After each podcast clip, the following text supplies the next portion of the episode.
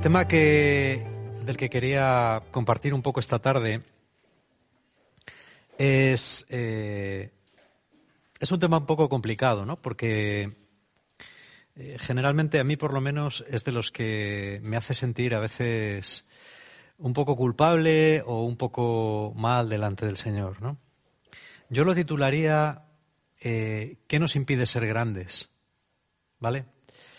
Hay una, hay una palabra de Jesús que algunos consideran quizás la más dura de las que él eh, utiliza en los evangelios, cuando él pide a sus discípulos que sean perfectos.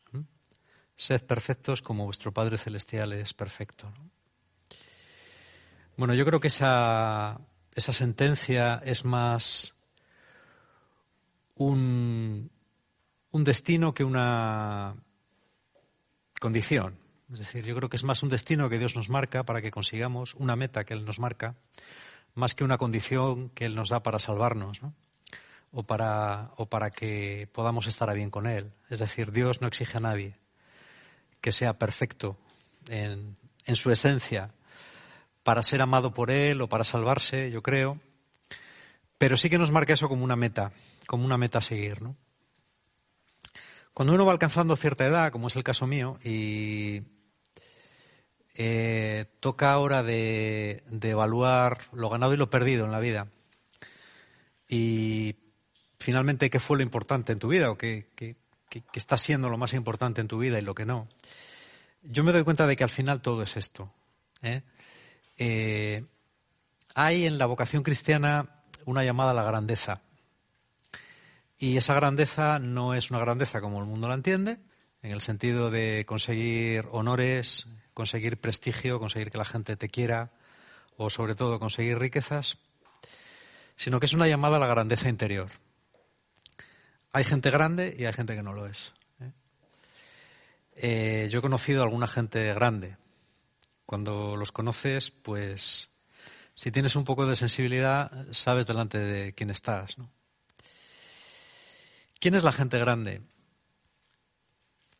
La gente grande es aquella que ha conseguido, en cierta medida, vencer lo malo que hay en su propia naturaleza y lograr una dimensión que sobrepasa esa pequeñez. Eh, yo no creo que haya en la vida nada, sobre todo en el momento de abandonar esta vida, que pueda ser tan maravilloso como volver la vista atrás y ver que hayas conseguido más o hayas conseguido menos, eh, por lo menos el objetivo fundamental de tu vida fue alcanzar esa grandeza interior. ¿eh? Por lo menos, mm, no sé, yo cuando lo pienso y, pienso lo que va a quedar de, de cada uno de nosotros, ¿no? Pues creo que al final no va a ser más que eso. Todo lo demás ya sea riqueza, ya sea prestigio, ya sea... Todas aquellas cosas que valoramos tanto están condenadas a desaparecer y a convertirse en lo que realmente son, ¿eh? que es polvo. Em, yo creo que cuando, cuando yo pienso en mí mismo y, y cuando observo en los demás, que la gente que me rodea, enseguida te das cuenta, si tienes un poco de experiencia y si estas cosas te preocupan de verdad, enseguida te das cuenta de, bueno, pues de, cuáles son aquellas cosas que nos impiden alcanzar ese nivel, ¿no? Porque casi siempre son las mismas. Yo lo veo en mí mismo em, y me doy cuenta de que tengo una idea clara de lo que quiero ser y por eso tengo una idea clara de que no lo consigo, ¿no? Y tengo una idea muy clara de cuándo no lo consigo y por qué no lo consigo, ¿vale? Me parece que es un buen principio. A veces hace que te frustres un poco contigo mismo, porque cada vez que ves en ti esa debilidad que te impide alcanzar lo que tú quieres, pues te da rabia, te enfadas contigo mismo. ¿no? Y a mí me pasa prácticamente a diario. ¿eh? Bueno, igual a diario no, pero todas las semanas varias veces, eso está claro, ¿no? Y por desgracia también lo observas en tu alrededor. ¿eh? Eh, yo quería comentar un poco las cosas que para mí son una dificultad, por si alguno de los que estáis escuchando esta charla hoy os sentís identificado y esto os ayuda a reconocerlo también y por consiguiente a manejarlo mejor, ¿vale? Como digo, los seres humanos somos muy distintos, pero en algunas cosas nos parecemos enormemente. Con lo cual, siempre estamos ahí en una dicotomía de, aquello que nos diferencia y aquello pues, que nos homogeneiza, ¿no? que nos hace bastante iguales. Yo veo siempre que hay una serie de cosas que a todo el mundo le tiran para abajo, a unos más, a otros menos. ¿no? Pero esas cosas conviene que las tengamos muy identificadas. ¿Por qué? Porque son nuestros verdaderos enemigos. O, por decirlo de una manera más simple, son nuestros únicos enemigos. No hay más enemigos. En el mundo no existen más enemigos. Aquellas cosas que podemos considerar enemigas, ¿no? Como mm, el fracaso, el desprecio de los demás, eh, el no conseguir el estatus social o que uno quiere o la propia muerte, esos no son nuestros enemigos. Nuestros enemigos son estas otras cosas, ¿vale? Cuando, cuando uno, por ejemplo, mm, da demasiada importancia a lo que los demás eh, piensan de él, dicen de él, eh, comentan, cuando uno necesita continuamente la aprobación de los demás para poder ser el mismo, es muy difícil que pueda llegar a un, grado de grandeza. Yo admiro profundamente a las personas que, como dice el famoso poema de, Kipling, eh, cuando todos pierden la cabeza, ellos son capaces de tener la suya en su sitio. ¿eh? Cuando toda una corriente social, por ejemplo, como van, las corrientes sociales a lo largo de la historia van de acá para allá, y siempre van a los extremos, casi nunca se quedan en el medio. ¿no? Lo que en una época se considera terrible, en otra época se vuelve aceptable. Lo que en una época era aceptable, en otra época se vuelve absolutamente deleznable. ¿no? Y la mayor parte de la gente no sabe encontrar un punto medio. Yo estos días, por ejemplo, cuando con ocasión de la pandemia y todas estas cosas, ¿no? Cuando veo que se están tirando estatuas de Fray Junípero Serra o de que se quieren tirar las estatuas de, de Cristóbal Colón o yo recuerdo hace unos años cuando una alcaldesa en, un pueblo de Extremadura prohibió la representación de una, de una obra de Agustín de Foxá, ¿no? porque decía que había sido un escritor falangista. ¿no? Por un lado te da, a mí por un lado me hace gracia, ¿eh? pero por otro lado mm, me causa una profunda pena, porque, porque en el fondo es lo mismo de siempre. ¿eh? Es lo mismo de los nazis con los judíos, lo mismo de los comunistas con los creyentes, lo mismo de los dueños con los esclavos, lo mismo de los, las razas superiores contra las inferiores, las mismas tonterías siempre, ¿no? Siempre, una y otra vez. Siempre igual, ¿no? La verdad absoluta, el, eh, el mal absoluto, ¿no? Los que tenemos la razón, los que no tienen razón, los buenos, los malos, lo blanco, lo negro, ¿no? Y al final todas esas posturas que son superficiales, porque eh, condenar a un hombre o alabarle es mucho más fácil que entenderle. Por eso se alaba y se condena con tanta facilidad. Quien dice un hombre dice las ideas, ¿no? Yo creo que estamos en una sociedad que, que medita muy poco, que lee muy poco, y así nos va en ese aspecto yo no, quiero decir que la sociedad actual sea peor que la de hace 50 años, pero creo que sí tiene una cosa peor que la de hace 50 años, y es que piensa menos. Piensa menos. ¿no? Especialmente los líderes de esta sociedad piensan cada vez menos. Ayer leía unas declaraciones de Slavoj Zizek, que es el filósofo de moda ahora mismo, ¿no? Y él decía que, que son tiempos muy buenos para la filosofía porque está todo revuelto, ¿no? Bueno, yo más que estar todo revuelto diría que se reflexiona muy poco, se piensa muy poco, hay demasiado poco silencio, demasiada poca meditación y demasiada superficialidad, demasiada, demasiada idea gratis que no lleva a ningún sitio y demasiada poca profundización en las cosas, ¿no? Por eso todo va como va. Me parece que uno de los aspectos más importantes para ser como Dios quiere es tener un espíritu magnánimo. Un espíritu magnánimo es aquel que se cuestiona continuamente lo que él piensa y que siempre abre una puerta a que lo que los demás dicen pueda, pueda ser cierto, pueda tener razón. Eh, creo que era Santo Tomás el que decía que siempre hay que intentar salvar la posición del otro, ¿no? Y eso no es más verdad nunca que ahora. Es decir, eh, intenta entender por qué el otro dice lo que dice, intenta entender por qué el otro se comporta como se comporta, y intenta, en la medida en la que puedas, salvar la posición del otro, ver la parte de bien que hay ahí, aunque el otro no lo haga contigo. A mí me parece que ese es el primer principio de, la magnanimidad, de, la grandeza personal. Otro aspecto que creo que es muy importante y otro fallo que impide eh, que este aspecto importante florezca en nosotros ¿no? es la mezquindad. La mezquindad es precisamente lo contrario de la grandeza. ¿eh?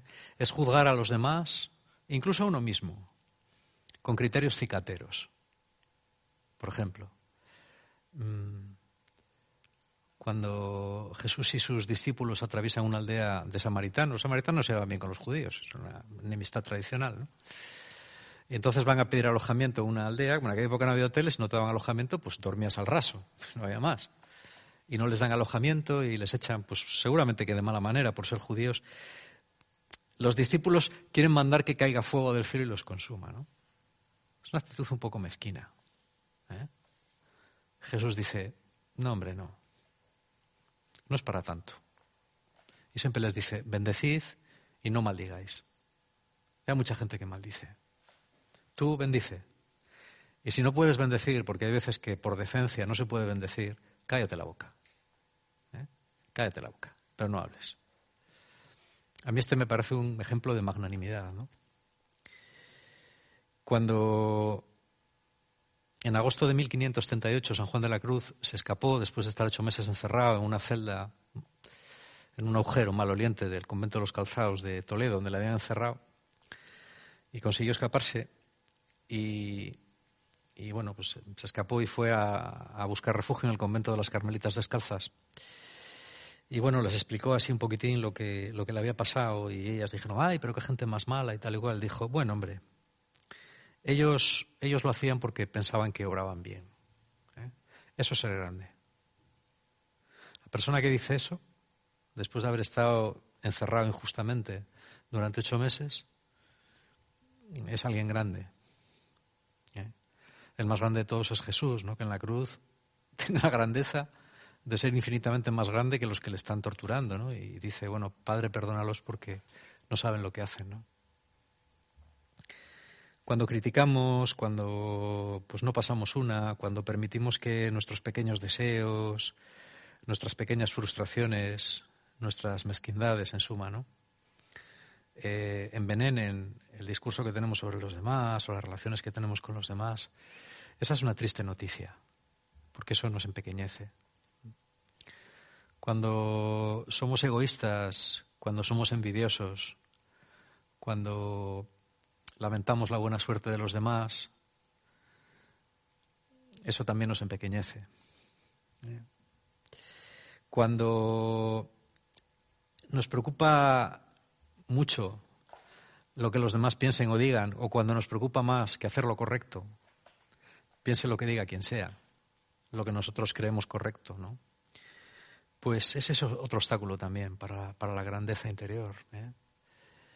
Yo creo que es importante escuchar a todo el mundo porque nunca sabes de dónde te va a venir la verdad.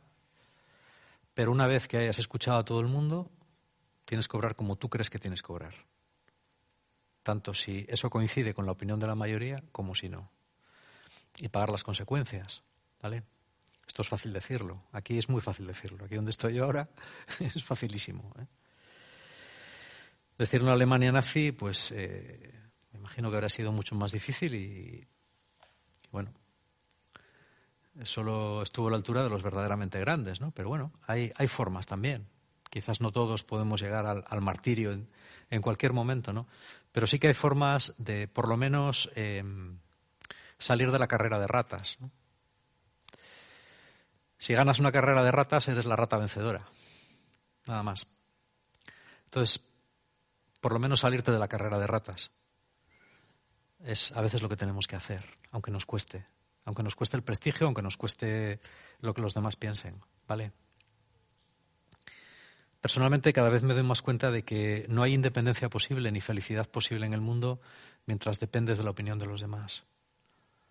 De eso cada vez estoy más convencido. ¿eh? Yo creo que un hombre por encima de cualquier otra cosa tiene que ser fiel a, su conciencia, ¿no? Eh, y irse por el camino que cree que se tiene que ir, sin más, ¿no? De la misma manera, mm, a mí me, da pena porque yo creo que nuestra sociedad hemos tenido la suerte, en, por lo menos en España y en Europa, hemos tenido la suerte de ser la primera generación en, yo creo que en la historia, no, yo creo no, en la historia, que ha vivido, pues prácticamente llevamos 80 años de paz seguida, de paz y de bienestar, ¿vale? Esto no había pasado nunca. Y esto es bueno, esto es tremendamente bueno porque al no destruirse las infraestructuras, la riqueza puede aumentar. Cuando las guerras destruyen las cosas, pues hay que volver a emplear una gran cantidad de recursos en reconstruirlas. Y nosotros no, tenemos eso, ¿no? Somos probablemente, casi con seguridad, la, primera generación en la historia de Europa que no ha tenido por lo menos la amenaza del hambre por lo menos la amenaza. ¿eh? La, espada de Damocles del hambre, salvo en casos muy, muy desgraciados, no pende sobre nuestras sociedades. Y, tampoco la de la arbitrariedad o la injusticia. Y esto por un lado es bueno, pero por otro lado es malo. ¿Por qué? Porque nos ha convertido en una generación de llorones y de quejicas. ¿Vale? Yo cuando hablo con algún inmigrante y me cuenta su, historia, a mí se me cae la cara de vergüenza. Porque cuando veo mis pequeñas quejas, mis pequeñas mezquindades, ¿no? las pequeñas cosas por las que yo me preocupo, por las que me agobio, se me cae la cara de vergüenza. Porque me da la impresión de que somos una generación de llorones, de cristianos llorones, ¿eh? que esperan que todo les caiga del cielo, ¿no? que ya tenemos muy poca capacidad de sufrir y muy poca capacidad de aguantar y cuando llega el sufrimiento pues nos hundimos, ¿no? No sabemos, no estamos preparados. Y por eso cuando no hay problemas de primer orden, pues nos preocupan mucho los problemas de tercero, cuarto, quinto, sexto, séptimo orden, ¿no? Nos preocupa mucho la el partido al que votamos o la independencia del pequeño territorio en el que vivimos o que si alguien ha dicho algo machista o feminista o chorradas de estas, ¿no? Y no sé, yo pienso que, deberíamos, yo no sé cómo esto se hace, pero deberíamos sobre todo ser una generación de cristianos más curtidos, porque yo creo que los cristianos tienen siempre, como lo decía la carta de Diogneto, ¿no? De la misma manera que el, que el, cuerpo tiene un alma, la sociedad tiene un alma y, y, los cristianos son a la sociedad lo que es el alma al cuerpo. ¿no? Esa, frase de, la carta de Dioneto a mí me, creo que es la carta de Dioneto, me gusta mucho. Los cristianos tenemos que ser como un referente moral en la sociedad en la que estamos. Y por eso tenemos que aprender a, bueno, a ser una especie de reserva espiritual, ¿no? de, de mantener esos valores de fortaleza, de integridad, de generosidad, de paciencia, que hoy, por desgracia, escasean tanto en, el mundo que nos rodea. Em, creo que tenemos que aprender también a ser independientes. Muchas veces yo veo que en la, en la gente, sobre todo en la generación más joven, hay un, hay un gran grado de dependencia, ¿no? Normalmente esto se estudia en psicología diferencial, ¿no? Niños que, han, sido sobreprotegidos en la infancia tienden a ser, no siempre es así, pero bueno, tienen una tendencia mayor a ser dependientes en la edad adulta. Esto significa eh, no tomar nunca riesgos, pretender que los demás te saquen las castañas del fuego, no tomar la iniciativa, no ponerte al frente, no arriesgarte al fracaso. y estar siempre en una actitud de segunda fila, de mirar los toros desde la barrera, de nadar y guardar la ropa y de contemplar la batalla desde, lejos. ¿no? Pero yo, yo creo que no es eso lo que el Señor necesita hoy en día. Yo creo que Dios y la Iglesia necesitan hombres y mujeres fuertes, hombres y mujeres enteros, que sepan tomar riesgos. Yo admiro mucho, admiro profundamente a la gente que se arriesga. Estos días estoy viendo en Netflix unos documentales que se titulan Nuit de la Glisse, eh, que son de gente que hace deportes extremos, pero extremos, extremos, extremos. O sea, lo más extremo que hay, es decir, cosas en las que te juegas el tipo prácticamente cada día, ¿no? Y, hombre, yo por un lado me, da pena porque digo que, pues bueno, arriesgar tu vida por, por lanzarte, por esquiar, yo qué sé, ¿no? Laumón, por ejemplo, en, Chamonix, que es una, es, es, una cima que es absolutamente, a mí se me hace increíble que alguien pueda bajar por ahí con unos esquís, pero la gente lo hace, ¿no? Obviamente te arriesgas a abrirte la cabeza a cada paso, pero la gente lo hace. Aunque a mí me da cierta pena que arriesgues tu vida por eso, sí que reconozco un punto de grandeza en esta gente. Gente que dice, yo no me voy a quedar, yo lo voy a hacer. Es, tomar un poquitín el, decir, bueno, pues mira, aunque sea pionero solo en esto, voy a ser el primero que va a esquiar Lomón. ¿eh? No lo ha hecho nadie, lo voy a hacer yo. Y corres el riesgo. ¿eh? O hacer cualquier otra cosa. A pesar de que parezca una locura, y seguro que lo es, yo veo ahí un cierto punto de grandeza y creo que los cristianos deberíamos tenerlo. Al final, eh, es como la película de Braveheart, ¿no? Cuando, William Wallace se dirige a los escoceses y les dice, bueno, pues, podéis huir de aquí y morir en vuestra cama, pero, pero cuando muráis, eh, ¿qué pensaréis? Eh? ¿No, ¿No hubierais preferido dar los, los años que os quedaban por, por haber estado hoy aquí en esta gesta y tal igual. Bueno, aunque Wallace no dijera nunca eso, está muy bien, ¿no? Y, en el fondo es verdad, ¿no? Es decir, al final, cuando, cuando estés en tu lecho de muerte y pienses lo que ha sido tu vida y... Jo, yo creo que el no haber arriesgado nada, el no haber hecho nada... Bueno, hay gente que se tira en paracaídas y dice, ya, ya, ya está, ¿no? Vale. Pero no haber hecho algo por alguien, no haber, no haber tomado alguna vez la iniciativa, no haber arriesgado un poco, ¿no? No sé, yo creo que, aunque fracases, pero poder presentarte el Señor y decir, mira, Señor, pues perdí el talento, pero por lo menos lo arriesgué. Mira, si me hubiera salido bien habría ganado 10. Lo perdí, tuve mala pata, pero por lo menos me moví, ¿no? Yo creo que el Señor será generoso con nosotros si hacemos eso. ¿Vale?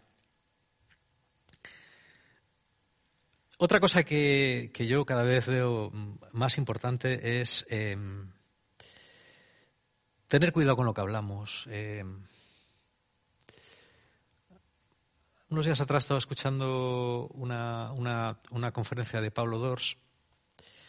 Pablo Dors es el cura este que hace todo lo, de la meditación y todas estas cosas. Ahora está muy de moda. A mí me gusta mucho escucharle. Y él habla siempre de la importancia del silencio. En un mundo en el que el silencio ya prácticamente no es posible, él insiste en que es muy importante aprender a guardar el silencio y reducir drásticamente la dieta de palabras, es decir, intentar hablar menos, intentar escuchar más, ¿no? Intentar hacer un poquitín silencio en nuestras mentes y silencio en los corazones. Por eso él promueve tanto la práctica de la, meditación. ¿no? La meditación no es más que intentar hacer silencio en tu mente. ¿eh? Yo creo que es importante aprender a hacer silencio y demasiada palabra vana. Deberíamos intentar evitar las palabras vanas. Jesús también lo dice, ¿no? De cada palabra vana que digáis, se os pedirá cuenta. Este es un versículo que se cita muy poco, pero creo que es un versículo muy importante, porque las palabras vanas, dichas sin pensar demasiado, dichas sin, sin que vengan demasiado cuento, en las que buscamos simplemente que nos hagan caso o buscamos que, los demás nos consideren un poco más, o nos admiren un poquitín más, o nos quieran un poquitín más. Si os fijáis, la mayor parte de lo que hablamos de más es, por esto, son, por cosas de estas. ¿eh? Pues, pues bueno, yo creo que también eh, nuestras palabras sobre nosotros mismos y sobre todo por sobre los demás. Criticar, criticar es un gusto, ¿no? Es un gusto ¿por qué? Pues por una razón muy sencilla. Eh, dado que el principal objetivo del hombre es creerse alguien, intentar ser aceptado y querido, pues cuando criticas a los demás les bajas y por contraposición tú mismo subes un poco, ¿no? Bueno, pues es triste y, mezquino sobre cualquier otra cosa, pero es, por eso la tendencia que todos tenemos, ¿no? Yo, yo también, o sea, vamos, desgraciadamente. ¿eh? A criticar, a restar valor, a bueno, pues a, bajar a los demás para que así nuestra propia altura pues no quede muy perjudicada, ¿no? Por eso es importante cada vez más aprender a callar la boca ¿eh? y aprender a guardar silencio en nuestro interior y en nuestras conversaciones, ir a lo esencial, ir a lo que edifica, ir a lo que arregla las cosas, ir al aporte de soluciones. Yo confieso que cada vez escucho, cada vez escucho menos, ¿no? Quiero decir que la mayor parte de lo que se habla a mi alrededor a veces me parece una vara que no. Sin embargo, sí que hay personas que a mí me edifican profundamente, porque siempre que hablan están ofreciendo alguna solución positiva. ¿no? Ayer, ayer en, Siete, en, las Siete echaron. Em, hoy estoy muy de citas.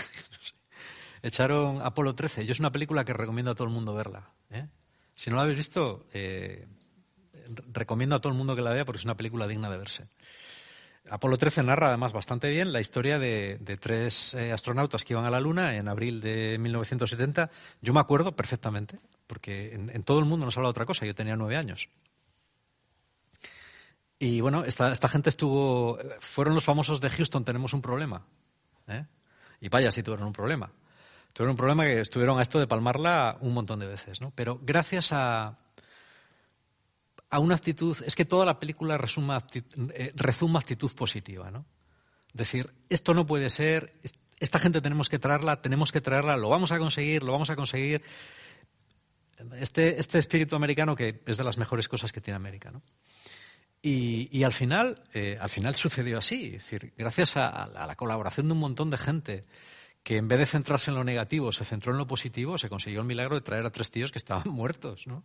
Traerlos de vuelta a la tierra sanos y salvos, ¿eh? Por eso a mí películas como esta yo la he visto un montón de veces, pero ayer la volví a echar y, nada, me quedé hasta la, hasta la una y cuarto para terminar de verla otra vez, aunque ya me sé las, las, las, escenas, ¿no? Porque, porque te eleva. Bueno, eso es lo que hace falta, ¿eh? Ese espíritu positivo de decir, va, que lo que me pasa no es para tanto, hombre. ¿eh? Había un, rabino judío, uno de los padres del hasidismo, que decía, decía una cosa muy graciosa. Cuando dices, eh, qué bien estoy, qué bien están las cosas, Dios dice, dices que las cosas están bien y que qué bien estás, pues ahora vas a ver lo que es que las cosas estén bien y lo bien que vas a estar. Y cuando dices, qué mal estoy, qué mal están las cosas, Dios te dice, dices que estás mal y que las cosas están mal, pues ahora vas a ver lo que es estar mal y que las cosas estén mal. bueno, no sé si es muy drástico, pero eh, es esta sabiduría jasídica que a mí me gusta mucho, ¿no? es, muy así. Y nada más, es, un poco, son reflexiones no muy organizadas, pero que las pienso mucho últimamente y es la exhortación que os quiero hacer a todos hoy, ¿no? Porque me la hago a mí mismo, pues, con frecuencia. ¿eh? Intentemos, cada uno en la medida de las posibilidades que tiene, eh, ser gente grande. Como esa gente que cuando la ves quieres estar a su lado, porque te inspira. Eh, yo conozco unas cuantas personas grandes y siempre que puedo eh, busco su presencia, porque la gente grande te engrandece. La gente grande te engrandece. Sus éxitos te engrandecen, ¿no? Una última cita. En las memorias de, Adriano, de Marguerite Urcenar, hay un momento en el que Adriano dice, cuando yo empecé a tener éxito, eh, esto me hubiera supuesto una caída en desgracia con otro emperador que no hubiera sido tan grande como Trajano. Pero Trajano era tan grande que mis propios éxitos lo que hicieron fue hacer que Él me levantara más todavía. Eso es ser grande. ¿eh? Cuando no ves el éxito de los demás como una amenaza, sino como una contribución a la causa en la que todos estamos metidos. Pues en el reino de Dios igual. Y así sea.